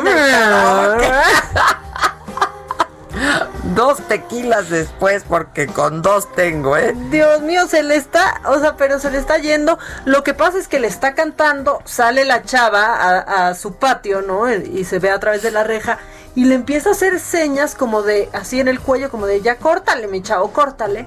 Y sale de pronto el otro güey con sombrero y todo. Ya sabe, o sea, ese personaje que se los voy a describir y van a saber cómo es. Bota, cinturón y camiseta. Camiseta blanca, rimbros, así sale con sombrero y todo y abraza a la chava. Y entonces el güey ve y pues sigue cantando, pero No, está increíble. pero ahogado en llanto, Adela, ahogado en llanto. Chale. No, no. ¿A quién crees que entrevisté ayer? ¿A quién A? Cristian. No, dal. Ay, con sus tatuajes, ¿qué te contó? No, no, no, pues le dije que en la radio habíamos dicho que cuando Belinda se acostaba encima de él se veía ella. ¿Y qué dijo? Oye, me sorprendió muy agradablemente el chavo, eh, la verdad. Es divertido, es chistoso. Me sorprendió muy agradablemente, la verdad. Este, la trae bien. La trae bien. Digo, es un chavo de 21 años. Con no sé cuántos millones de dólares en su haber. Coleccionista de coches y guachos y es excéntrico en sus gustos, ¿no? Es fifi, pues. Sí, y aparte se ha ido revelando, porque yo una vez lo entrevisté cuando Adiós Amor pegó. Y me decía, no, es que mi man, a mí me gusta vestirme así, pero mi manager no me deja todavía. Y entonces ya he visto que se ha ido Hombre. revelando y el manager, ¿sabes qué? Pues no, mi ciela, yo mando, yo hago los millones, me voy a vestir como quiera. Y ahora se viste, a mí me encanta cómo se viste Se Nodal, viste ¿eh? Increíble. Ayer traía una camisa padrísima y les tengo una sorpresa. No dejen de ver la entrevista porque pasaron cositas. Pasaron cositas. Este y me sorprendió, Cositas, la verdad, Adela. cositas, cositas. ¿Ya se va a tatuar? ¿Ya se va a tatuar Un una no, yo Adela, del otro lado tatuado en la Ade. otra patilla. Ve, ve, y ya te vi a ti con el pao. Ah, pero es mentira. Ah, pues ya sé, güey. Pero hasta te puse comentario, te puse "Mita". Pero es que hay- hubo como el Nodal Challenge ayer, ¿no? que sí. En Twitter todo el mundo estaba. Vi a Luis Hernández. Ya haciéndose el nodal. ¿Lo vieron? Yo no lo vi que en TikTok, seguro. ¿Tú lo es viste? TikTok. Ah, sí, sí, ya todo. ¿Ya Todo rayado? pintarrajeado. Estuvo muy chistoso ayer el Pues es que el está muy Nodal divertido Challenge. lo que están haciendo también. A mí me da mucha risa. Y luego una, una decía, a ver, llevamos 15 años sin ni medio tatuaje, le decían a, a un güey, ¿no? En mi timeline abajo de esa foto. Luego los memes de ni una foto tuya contigo suben a Facebook y Nodal al mes ya tatuando a Belinda. buenísimo. Y sí es cierto, ¿eh? Sí es cierto. Es que sí. Ahora bien, se quitan bien fácil los tatuajes ya con láser. Tampoco se tiren acá. Y a mí cuando me dicen, oye, pero un tatuaje es permanente, les digo, bueno, pues un hijo también y tiene cinco. O sea, tranquilo, me puedo borrar el tatuaje. ¿Duele borrárselo? ¿Te has borrado alguno? No me he borrado. Me, me quiero borrar. Me, quiero- ya ves, me quiero borrar. Pero eh, es con láser. Pues, pues, obviamente es una quemadura. Pero pues depende el tamaño del tatuaje, No depende manches, dolor. tiene todo el pe, tiene los ojos de menos mal que tiene unos ojos preciosos, Belinda, la verdad. Pero imagínate cuando venga otra novia. ¿Por qué otra novia vendrá? ¿Tarde o temprano? Les tengo sorpresas, vean la entrevista. Y ahí va a ver los ojos de la ex. Vean la entrevista, mañana la publicamos, ¿no? Está increíble Siete toda y esa media de la noche, mañana publicamos la entrevista. Me, me sorprendió mucho el chavo, la verdad. Uno que entrevista políticos y... ¿Y de repente esto? Es, es- es- es- es- es muy refrescante. Es una bocanada de aire Es una fresco. bocanada de aire fresco, es muy Oye, y el refrescante. Lupillo ya dijo eh, que si tiene novia y la novia nueva le dice, pues quítate a la Beli, se lo va a quitar. ¿Le va a doler? o Sí, sea, adentro del brazo esa piel. Pero yo si fuera la, la nueva novia le diría, no hombre, quédate con Belinda, si está re bonita. Le pondría bigote. O sea, lo no, ponle esto, claro. A ver, ahora pon la Como chimuela. el cuadro. Claro. Como el cuadro, les quedó padrísimo el cuadro. Ese cuadro hoy vale todo. Les quedó padrísimo el cuadro. Sí, a mí me encantó como quedó, Tanto ¿eh? que se enojó el presidente por el cuadro, pues está padrísimo. Que se ofenda por la Hay que razón de pintar Ahora el el cuadro. arte hay que intervenirlo. ¿No ven? Claro, Mi por bolsa supuesto. intervenida. Vale más, todos lo, vi- todos lo vimos y otra Tiene oportunidad. o sea, historia, causa. A Claro. él que le encanta el béisbol, Es más, un que- strike más. Que la ¿eh? iban a subastar, ¿no? Ojalá que sí, ¿sabes qué? Ojalá que sí. Pues que me la vendan, yo lo compro. Ojalá que sí. Por cierto, Rosario, Rosario Piedra, que no sabe, que no saben por qué está este, por qué están haciendo ese desastre en la CNDH, dice. ¿Le explicamos o qué? ¿Le, le contamos o qué? Ya, Maca, Que ya. no, que no sabe cuál es la razón. Oye, ¿tienes más macabrón o más vamos a comentar el, el- porque está macabroncísimo el documental?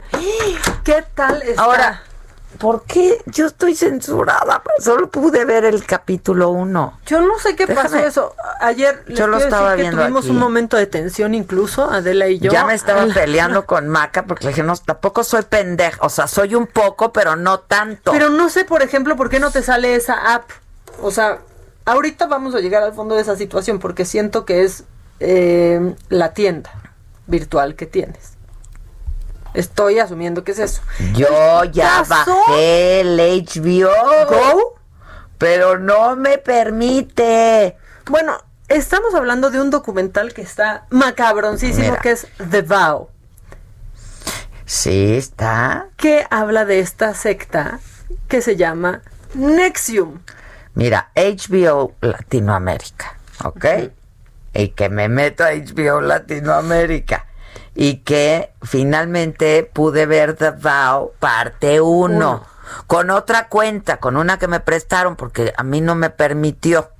Y como tú no me quisiste prestar A mí no me ha pasado mi tuya, contraseña o porque sea, me entra en le dije, automático. pásame tu, pásame tu cuenta y no me la quiso pasar. Porque no me sé mi contraseña. Pero entonces ves, yo vi The Vow parte 1 y ya no me aparece parte 2. No, a ver, pásame para ver tu, tu iTunes ahorita. En este momento.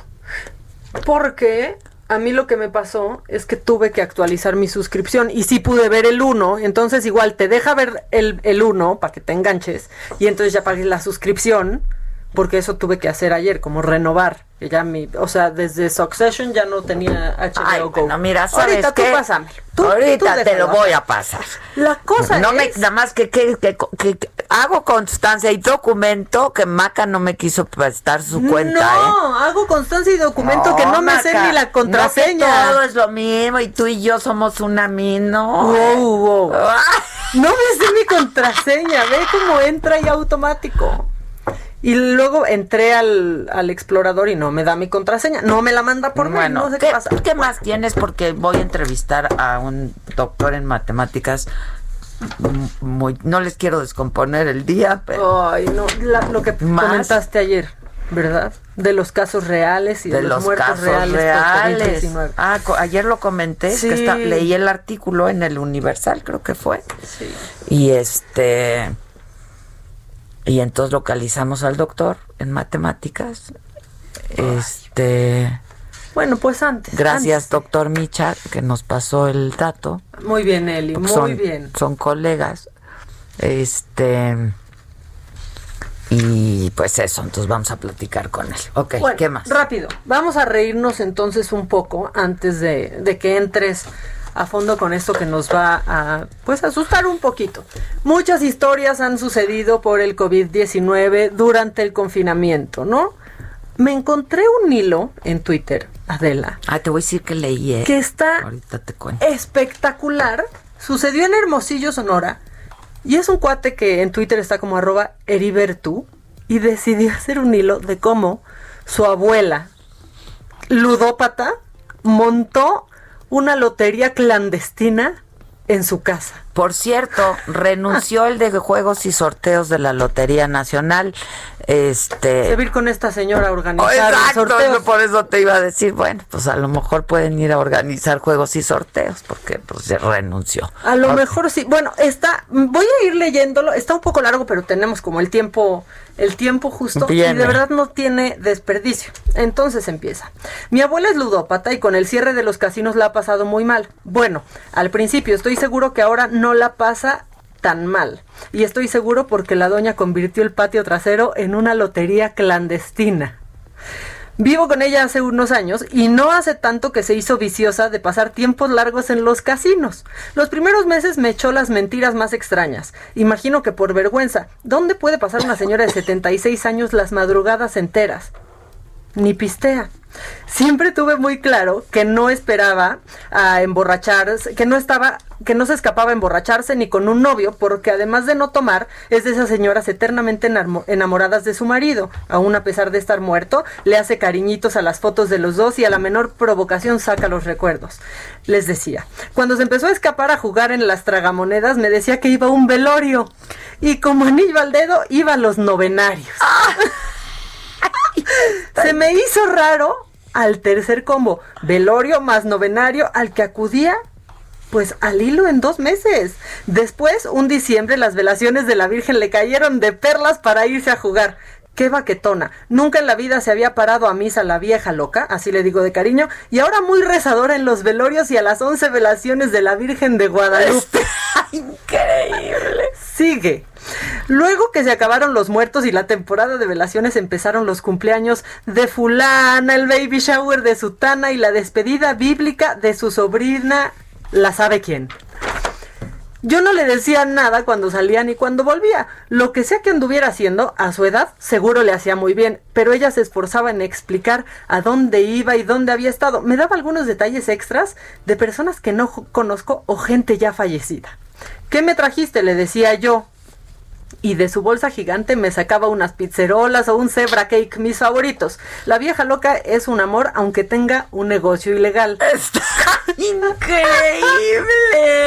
Y sigue. Como les decía, mi abuela es ludópata y no se aguantó un día que según me explicó le había tocado un premio especial en las maquinitas y venía bien contenta con 15 mil pesos. Me regaló dos mil y me dijo que no le dijera nada a mi mamá. No sé si fue un regalo o un soborno. Claro, claro. Entonces fue que me contó lo que yo ya sospechaba. Empezó a decirme que cuando se iba con mi tía Lolona, se iba al casino, que iban por diversión para pasar el rato y que no gastaban mucho. Ni le pierdo ni le gano, solo me divierto. Parecía la frase que ya había estado ensayando. Mi tía Lolona era la de los raites, a donde mi abuela la necesitara ella la llevaba. Eso es lo que yo creía, pero con la nueva revelación lo entendí todo. Me quedaba muy claro que la vieja loca se la estaba pasando muy bien. No tuve motivos para juzgarla y la felicité por sus 15 mil pesotes. Pues sí, se la pasaba bomba. Se la pasaba bomba. Todo marchó. La tía Lolona y mi abuelita siguieron pasando horas en las máquinas. A veces me hablaban un poco de sus amigas casineras, de los, que, de los empleados del casino. Algunos les llamaban por su nombre y se sonrojaban. Pinches doñas calientes. Andaban voladas con los del casino. Y qué bueno, la neta, que tengan donde divertirse. No me afectaba nada en mi vida y yo no tenía por qué decirle nada a la vieja loca que siempre aparecía con pizzerolas. La amo. El pedo fue cuando llegó la pandemia. Esto está de un cortometraje, está espectacular. Pasar las de pasar las eternidades en el casino, su, ludopatía ya tiene niveles pasados de lanza y se me puso malita. Me andaba gritando bien feo, eso en las primeras semanas del aislamiento. Bien gruñona se ponía, salía de su cuarto solo para reclamar cosas. Andaba tan amargada que hasta por morirme me la hubiera hecho de pedo. Luego le entró una etapa de agüitación. Le escuchaba llorar cuando pasaba por su cuarto, a veces me quitaba de la sala para que ella saliera, o que se diera cuenta que el área de la sala cocina pues estaba desocupada, a ver si salía de su cuarto, aunque sea por agua. Bien preocupado le hablé a mi mamá, que vive al otro lado. Le dije lo de mi abuela y me dijo que seguro era por el pinche casino. Yo no le había dicho nada, pero hasta ella, pues, pero hasta allá le llegó el mitote de que la Lolona y mi vieja loca andaban bien enviciadas. Acordamos darle unos días al asunto. Los casos de enfermos por COVID seguían aumentando y todo cerrado. Una mañana mi abuela apareció en la sala muy perfumada, peinadita, y eso le dije yo. Nada me dijo. Ahorita va a venir tu tía Lolona a tomar café. Así fue. Llegó la tía con otra señora que yo nunca había visto. Tomaron café en el patio durante horas, yo paré la oreja porque el aburrimiento de la pandemia ya me estaba haciendo úlceras, pero no, lo, no logré escuchar mucho. Noté que pasaron el primer rato hablando quedito y en seriedad. Imaginé que se estaban compartiendo penas y dolores.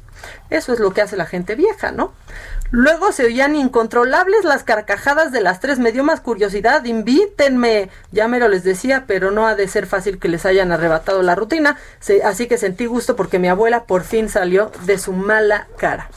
Luego empezaron a ocurrir cosas en la casa. Mi abuela siguió distante pero activa. Se puso a limpiar a fondo todo, debajo de las orillitas de la estufa, con una escoba en cada esquina, quitó todas las telarañas, fumigó adentro y afuera, y yo solo la veía andar. En un momento me ofrecí ayudar, más por más que por desquacerado, pues por acomedido.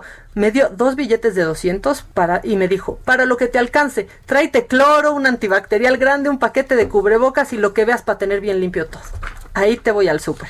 Cuando regresé con todo el cargamento sanitizante y de cuidado, la mesa grande de la cocina estaba en el patio, junto a otra mesota que desconocí. ¿Qué tal? me preguntó la vieja loca. Estaba animada y cargaba bajo el brazo unos manteles que después les puso a las mesas. Esa noche habló conmigo seriamente y me compartió el plan que estaba elaborando con mi tía Lolona y su otra amiga. Les quitaron el casino, pero jugarían lotería en el patio. Veinte la entrada, 10 cada carta, de las 2 de la tarde a las 8 de la noche y solo los viernes. El horario respetaba el toque de queda implementado por las autoridades. A la primera jugada llegaron como 15 doñas. Traían las meras curas en el patio. No se aguantan las casineras, ¿no? Me dijo mi abuela en una pasadita al baño. La sana distancia, le grité. Me estaba comiendo el mitote y unos fritos con chamoy desde la sala y se veían bien felices. Todas con sus cubrebocas y un par de ellas ya estaban poniendo a la moda las caretas. Todo bien, una mesa la dirigía mi abuela y la otra la tía Lolona. La amiga, que supe pronto que se llamaba Queta, se encargaba de los cobros, una vez que las señoras pasaban al patio y de organizar que todas se hubieran lavado bien las manos, no podían gritar muy alto, pero hasta la sala oía ¡Chorro! ¡Cuatro esquinas! ¡Buenas! No le vayas a decir a tu mamá, me dijo. Una noche que me acababa de acostar para dormir. Mientras me lo decía, me metió entre las manos un billetón de 500. De la forma que solo las abuelas y los dealers saben. Estoy seguro que esta vez sí fue un soborno. Las- los siguientes viernes las señoras aumentaron, cada vez más adictas al juego, caían al patio, parecía la casa del abuelo, pero sin aburrimiento, sin aburrimiento ni ensures. Apostaban, fumaban y se cagaban de risa. El número se mantuvo entre 10 y 20. Está ¿Qué tal hizo su increíble. club? Hizo su club. No necesito ser policía para saber que mi abuela estaba emprendiendo un negocio Está ilegal. increíble. Esta es toda una historia. Ese cuate, pero qué bien lo hace. Qué bien lo escribió. Que hagan un corto. Está, quiero conocer a la abuela, a la tía Lolona y Yo a también, Lamir. y a él. ¡Qué Y a bárbaro! él, está increíble. Se Está los quería increíble. leer porque me encantó. Oye, este, es que fíjate que yo creo que sí, porque las señoras de la tercera, bueno, la, la gente de la tercera edad va mucho a los casinos a pasar el rato y a ver gente. Claro. Es- deben de estar pasándola mal. Pero que le hablen Pero que le a la vieja loca. Y a Queta y a la tía Está Lolona. increíble. Oigan, bueno, vamos a hacer una pausa y regresamos. No se vayan.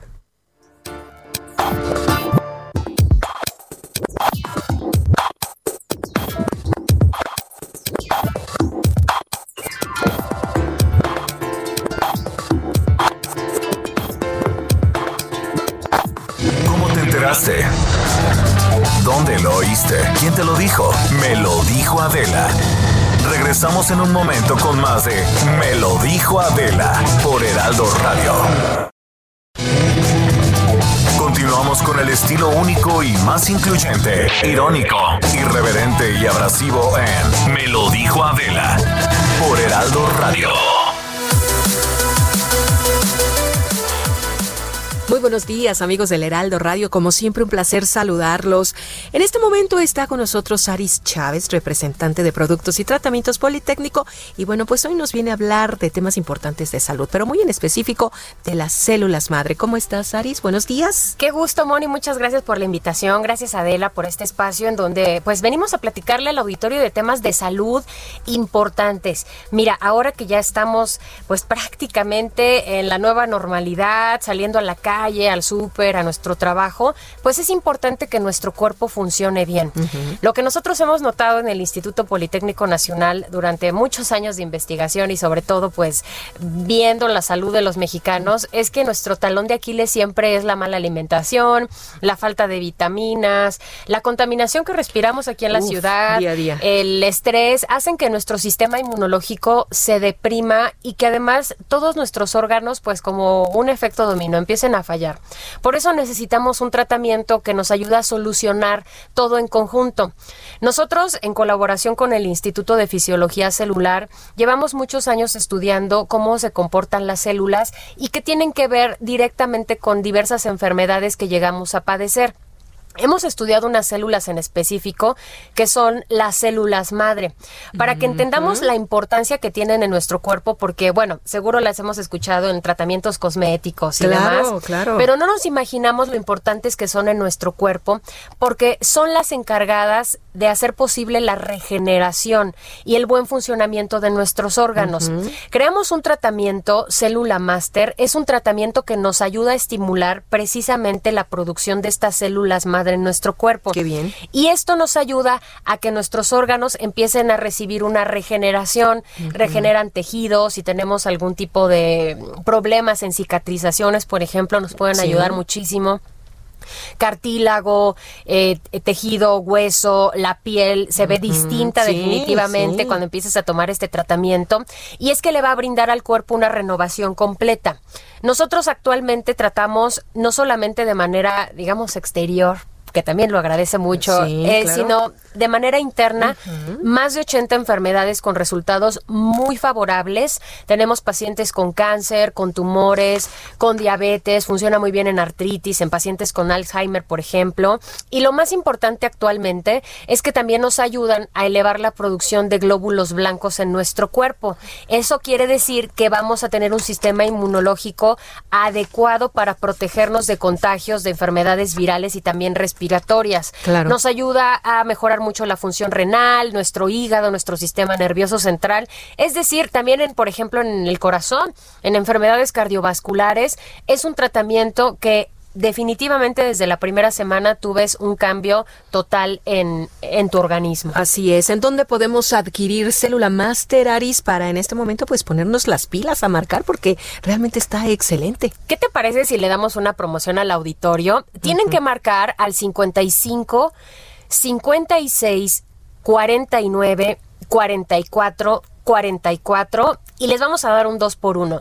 Ustedes nada más van a pagar un año de este tratamiento Célula Master y les vamos a hacer un descuento, así que solamente van a pagar 1,800 pesos y nosotros les vamos a regalar otro año adicional sin ningún costo. La idea pues es que lo tome toda la familia y les vamos a incluir una careta transparente de protección facial que tiene duración de tres meses, un cubrebocas N95 que viene con una certificación y un gel antibacterial elaborado por nosotros que tiene 70% de alcohol y que además es aprobado por la FDA. Pero tienen que llamar ahorita 55 56 49 44 44. A llevarnos dos años de tratamiento de célula máster. Gracias, Aris. Gracias a ti. Continuamos en Me lo dijo Adela. Gracias.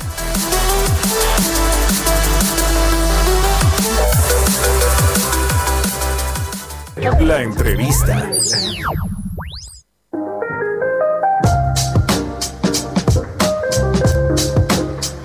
Ya estamos de regreso. Ayer les comentaba sobre este artículo que leí en el Universal, eh, una colaboración del doctor, doctor en matemáticas Raúl Rojas González. Eh, el título México con 190 mil muertos y 10 millones de contagios. Es un cálculo que hace el doctor Raúl Rojas junto con su equipo basado en datos del CENAPRES. El doctor Raúl Rojas eh, es eh, investigador y eh, bueno, pues está en la Universidad Libre de Berlín y lo tengo Ay, se nos cortó. Qué lástima. Este, a ver si podemos restablecer, restablecer el contacto. Él es matemático de la Universidad Libre de Berlín. Ayer justo eh, les comentaba yo de este artículo que leí, eh, porque, pues sí, es este, se nos ha dicho que, pues calculemos los datos oficiales, ¿no? Por 2.6 o por 2.7 este pero pues esto significa que el escenario más catastrófico eh, al que hacía referencia Gatel eh, con 60 mil muertos, pues lo rebasamos hace muchísimo. Sí, según este. ¿No? Este según este ahora ellos hacen estos cálculos pues son cálculos matemáticos pero además este con información no este del Centro Nacional de Programas Preventivos y Control de Enfermedades, que es el CENAPRESE, y el Consejo Nacional de Población, que es la CONAPO.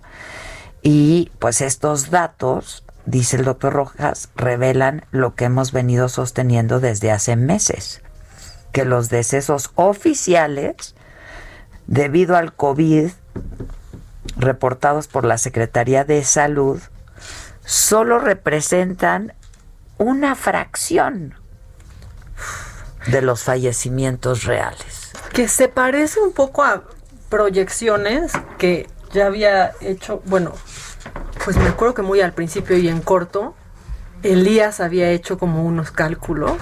¿Te acuerdas? Elías Micha. Elías Micha. Sí, que también es doctor en matemáticas y me dijo es que los cálculos van por ahí, ¿eh? Sí, sí, sí, Esa es la verdad. Y al principio de esto. Que nos los. Sí, sí, sí. Dijo es, es, falso. ¿No? Es falso. Este... Yo leí al Elías. Lo leí, lo dijo lo le ah, es que lo publicó Elías, ¿te acuerdas? Sí, muy al principio lo publicó, es cierto, y nos lo mandó. Que decíamos nombre, pero, o sea, Elías, o, sea, la está sacando del campo, ¿eso cómo crees? Pues ya ves. Y por ahí va. Y pues sí. Este, ¿qué pasó, Vic? Pues ¿Por qué solamente se va a poder por WhatsApp? Márquenle al teléfono. ¿No tiene señal de teléfono? Bueno, ahorita lo Pues es el teléfono. Nada más no usen la plataforma, márquenle. Directo. Hay una, co- una cosa que se usaba antes que se llama es el línea teléfono. telefónica. No, es que ya, ahora todo el mundo habla por el WhatsApp, pero pues puedes hablar sin usar la plataforma, es el mismo teléfono. La gente está que no puede risa con la abuela casinera en nuestro No, WhatsApp. está increíble. A ver, cuéntame O qué sea, dice la gente. porque Adela y Maca siempre me animan la mañana en el estresante trabajo. No puedo con la historia, está buenísima, pero le va a caer la chota. ¿No le habrán hecho el mal por ventanearla? Es que se hizo súper viral el hilo, ¿eh? Pero ha de estar muerta de risa la abuela. Claro. Y en una de esas ni se dio Le cuenta ha de porque está metida dicho, en el le ha de haber casino. dicho, vieja loca, te voy a denunciar. Aparte ya pasó, porque justo ya abrieron los casinos en Hermosillo, así cierra el hilo, como de, bueno, pues ya esto ya se acabó pasó, y ya, ya, no la casino. pueden apañar, ya no la pueden apañar. Y que luego en México prefieren apañar a la señora que hizo su lotería que a otros que Ah, no. o sea, sí, sí, Entonces sí, no sí. vaya haciendo, ¿eh? Pero- Autoridades de Hermosillo. Pero sí, este, la- las las, las señoras estarán extrañando mucho el bingo, Claro. ir al casi, las maquinitas, ¿sabes? Obviamente, a ver, mi, mi mamá no es una vieja, o sea, sí es una vieja loca, pero extra, o- yo creo que eso es lo que más extraña, ¿eh? En esta pandemia. Ir al casino y mandar Te digo, la porque es un gran ahí. entretenimiento, es una gran distracción, ahí hay compañía. Conocen gente que ven ahí. conocen gente, ¿no? Y en una de esas se ganan su lanita. Exacto. También dicen que no era soborno lo de la vieja loca, que era una aportación. Está increíble, está increíble. Pues sí, sí era, sí era aportación. ¿Y por qué no le escribiste al muchacho? AMLO está buscando a la abuelita para la venta de un avión, también nos están diciendo. Que la use para vender cachitos, porque ¿qué creen? Que no se están... ¿Estoy ronca o yo me oigo ronca? Estás un poco ronca Sí, ¿verdad? ahorita, Sí. pero es como de, eh, o sea, es como de la cosa mañanera. La- no, es que fíjate que sí, estoy un poco ronca, me, eh, me, me, me oigo un poco ronca. ¿Qué, qué, qué, qué pasó en la entrevista con Nodal también están? Ah, véanla, véanla mañana, la libero siete y media en mi canal. Oye, este, ahora que hablabas de de esto, yo leí un artículo, ahora que hablabas de los tiempos del COVID, leí un artículo también de los grupos de WhatsApp. ¿no? Que haces grupos, estaba en el Washington Post, lo leí ayer, este, que tú te encuentras cosas más divertidas en Twitter, pero pues yo me encontré esto en el Washington Post. Porque te digo, hay niveles. A ver, aquí no se pretende no, otra es cosa. que yo, la verdad, yo no entiendo, Maca, a quién sigue que se encuentra con estas cosas. Pero que decía como, a ver, y hagan un ejercicio y digan la neta. ¿Cuántos grupos no te tienen hasta la madre? ¿No? O sea, que llegan a, a generarte también, ahorita durante la pandemia, una gran tensión. Porque, claro, tienes el grupo de la familia, ¿no? Luego tienes el grupo que de los amigos, luego tienes el grupo de no sé qué, y luego el grupo de no sé qué. Y entonces estaban diciendo que, entonces, to- como tienes gente muy probablemente en el grupo que vive en otra parte del mundo, del hemisferio, entonces llegas, recibes mensajes en la madrugada y que entonces eso genera muchísima ansiedad. Entonces te decían este que había que poner como reglas en el grupo, ¿sabes? Este, si a determinada hora, padre. ¿no?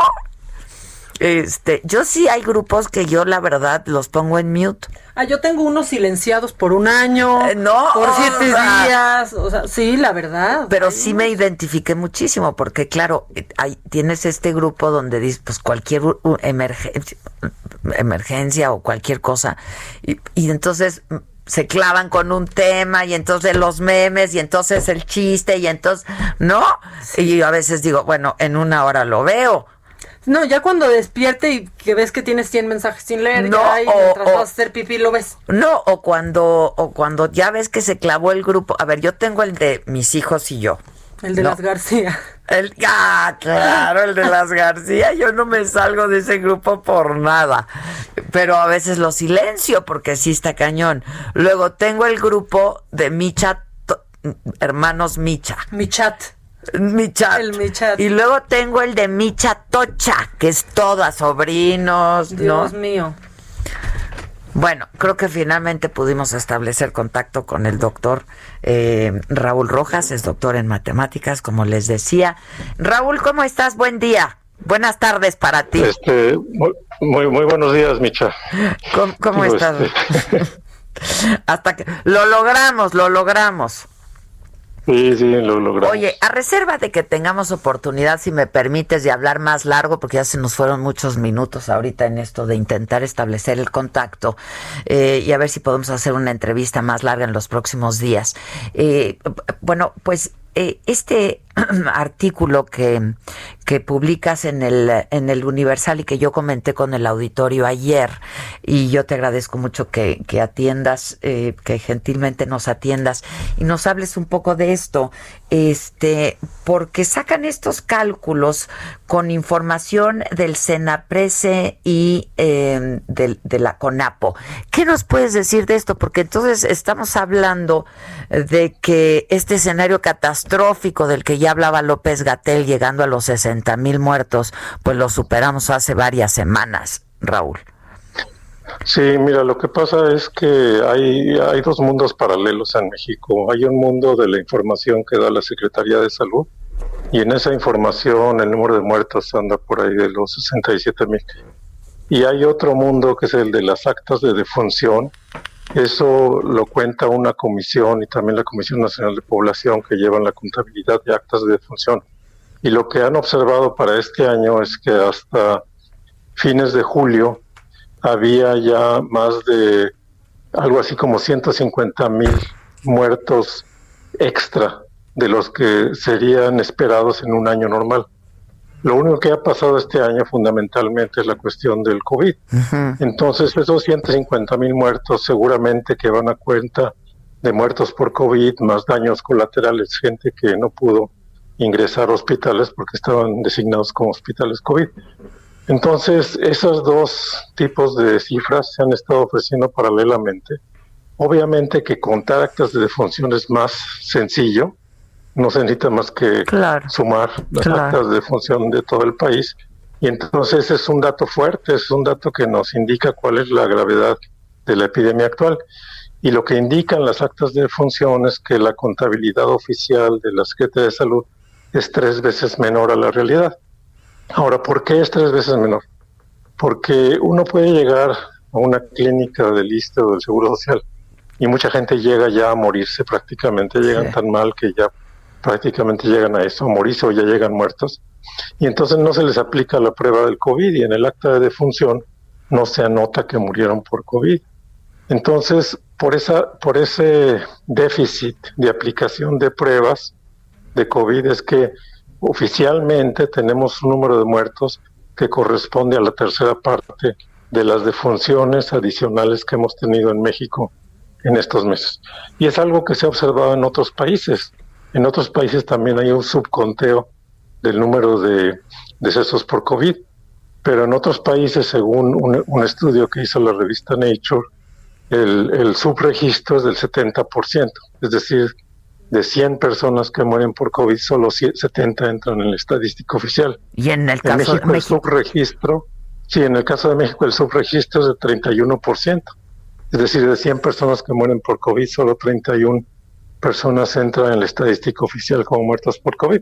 Y por eso tenemos esos dos mundos paralelos. El mundo de la Secretaría de Salud, que, que es eh, donde el, el número de funciones es mucho menor que en el mundo real, el mundo de las actas de función.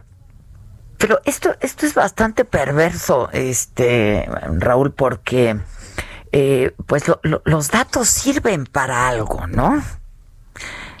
Sí, bueno, es, es precisamente Para el- el tomar que- decisiones, para saber por dónde vas, para saber con qué te estás enfrentando, este, y entonces esto es bastante perverso.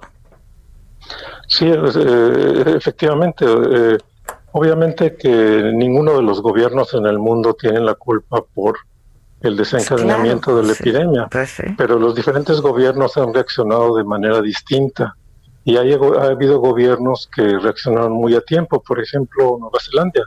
Nueva Zelanda eh, reaccionó muy a tiempo y pudieron erradicar prácticamente el virus en pocas semanas. En Hong Kong, una ciudad de siete y medio millones de habitantes, todo el mundo se puso el cubrebocas, mientras en México se estaba discutiendo que si servía o no servía, allá ya se lo habían puesto y hasta hace pocos días había habido menos de 200 muertos en todo en todo en todo Hong Kong por el COVID. En Alemania también se reaccionó muy rápidamente y la ciudad de Berlín, que tiene 5 millones de habitantes, tenía hasta el día de ayer 221 muertos por COVID. Entonces, ha habido gobiernos que han reaccionado efectivamente, rápidamente. Eh, y yo recuerdo que la canciller alemana, Merkel, eh, hizo alguna vez una de sus pocas declaraciones públicas. Ahí no están declarando todos los días en televisión cuántos contagiados hay o no hay. O sea, se hace una declaración pública y ahí se le deja a los especialistas. Pero en su primera declaración pública que hizo a principios de marzo, le dijo a todos los alemanes que si no se hacía algo iba a haber un contagio masivo, que el 70% de las personas se podían contagiar y por eso el gobierno estaba obligado a tomar medidas drásticas se tomaron las medidas y en pocas semanas, en menos de cuatro semanas, ya la curva de contagio había bajado de manera significativa. Es lo que se necesitan de cuatro a seis semanas, pero en serio, de hacer un, un paro en serio, es lo que han hecho países que han logrado controlar la epidemia y en el caso de México se reaccionó muy tarde y cuando se reaccionó se hizo de manera muy tibia, porque todavía en marzo, cuando Nueva Zelanda ya tenía todo cerrado, en, México se estaba diciendo que no dejen de salir a las fonditas y abrazarse no tiene ningún problema. Entonces, ese es, el, ese es el problema que hemos tenido en México. Oye, Raúl, ah, y luego el número de contagios, ¿no? Este, esa es otra. Claro, en México es el país que menos pruebas hace. Entonces, eh, pues, pues, si tú consideras, digo, que, que no, no se puede, tú como matemático lo debes saber, aunque ayer me hiciste reír mucho porque me dijiste, soy doctor en matemáticas, pero para esto solo basta con la regla de tres, ¿no? Este... Sí, así es, este, realmente las estadísticas, levantar las estadísticas sobre este problema sería sencillo si hubiera pruebas. Y en, en todo el mundo, por ejemplo en Corea del Sur, Corea del Sur también es un caso de éxito en Corea del Sur, cuando empezó la, epidemia, empezaron a aplicar del orden de 300 mil pruebas por semana. ¿Para qué? Para localizar a los que estaban contagiados y mandarlos a la cuarentena, para que no anduvieran contagiando a otras personas en la calle. Eh, también en el caso de, incluso en el caso de Estados Unidos, que no es uno de los ejemplos mejores por el manejo de la pandemia, estaban aplicando del orden de 300 mil pruebas diarias, precisamente para tratar de conocer el estado real de los contagios. En México el número de pruebas es irrisorio con respecto al tamaño de la población y la última estadística que yo vi, México está aplicando menos pruebas que Honduras, un país centroamericano. Sí, sí, sí. Entonces, si no aplicamos pruebas, vamos volando a ciegas, es como un piloto que va en la niebla y, no prenden no prende los sensores. Número uno, y con esos datos, doctor, estarás de acuerdo conmigo que entonces tenemos esta impresión de que estamos frente a un virus mortal, ¿no? Este, porque pues tomando en cuenta esos datos, entonces el 10% o el 11% de los contagiados mueren. Sí, así es. Como la estadística en México está mal, sencillamente el número de contagiados no es el real y tampoco el número de decesos es el real. Al dividir eh, decesos entre contagiados sale que el 11% de las personas que contraen el COVID se mueren. Que no, no puede ser. No, puede ser, no es ni el 1%, ¿no? Digo. Y no estarían cayendo la gente en las calles. Eh, lo que se ha observado en otros países, y también Nature publicó un estudio de España, con 60 mil personas, lo que se ha observado es que la mortalidad real sobre toda la población es cerca del 1%. Entonces, el problema es que de 100 contagiados, solo uno es una fatalidad. O sea, eso es, digamos que es por un lado bueno porque es baja la tasa de mortalidad, pero por otro lado eso le da la falsa confianza a la gente de que no pasa nada porque ya vi que se enfermó mi amigo, ya vi que se enfermó otra persona y no pasó nada. Y entonces salen a la calle, no se protegen. Incluso una cuestión que ahora preocupa en Alemania es que si uno es menor de 50 años de edad, la probabilidad de morir por el COVID en Europa por lo menos es casi cero, prácticamente cero. Mm. Entonces los que ahora andan alborotados y protestando en Sí, Alemania son jóvenes. Los chavos, sí. Jóvenes que saben que, chavos, que saben que no tienen un riesgo y están en contra de las medidas de, de control, las medidas de sana distancia, porque sienten que los están afectando a ellos. Pero esas medidas es para, son para proteger a, la A los otros, porque ellos contagian. edad. Claro. Exactamente, porque los jóvenes pueden salir a contagiar a otras personas. Entonces, ahora en Alemania está habiendo 1.500 contagios diarios adicionales, pero el número de muertos no se ha movido desde Claro. hace semanas. Oye, doctor. Ya, nadie muere prácticamente. Raúl, te, perdón, tengo nada más unos segunditos. ¿Esto es reversible? Digo, porque un muerto menos vale la pena, ¿no? Estamos a tiempo de ¿Reversible en qué hacer sentido? estamos Ah, no, a sí, tiempo sí, de claro. hacer algo. Sí, claro, y, y estaba yo leyendo precisamente que se juntaron los eh, varios Exsecretarios de salud, sí, eh, sí, sí. Ajá, y que propusieron un plan de seis a ocho semanas para combatir el virus. Ese plan se debería haber aplicado desde marzo, pero nunca es tarde Pues para sí. aplicar un plan para, para realmente contener la epidemia, porque México es un país de 127 millones de Claro. Puede Raúl, ser que nos 10 van a ya cortar. contagiados. Nos van a cortar. ¿Te parece que te hable en los próximos días y hablamos más largo de todo Sí, este no. tema? Te agradezco mucho y disculpa, ¿eh? Muchas gracias, Al Adela. contrario, Raúl Rojas es doctor en matemáticas de la Universidad de Berlín. Nos vamos para que vean frente a qué estamos, ¿eh? Por favor, usen cubrebocas. Esto fue Me lo dijo Adela. Con Adela Micha. ¿Cómo te enteraste? ¿Dónde la oíste? ¿Quién te lo dijo? Me lo dijo Adela por Heraldo Radio, donde la H suena y ahora también se escucha. Una estación de Heraldo Media Group.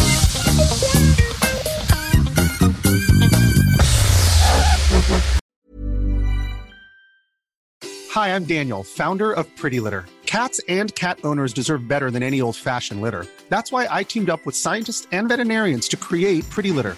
Its innovative crystal formula has superior odor control and weighs up to 80% less than clay litter. Pretty Litter even monitors health by changing colors to help detect early signs of potential illness. It's the world's smartest kitty litter. Go to prettylitter.com and use code ACAST for 20% off your first order and a free cat toy. Terms and conditions apply. See site for details.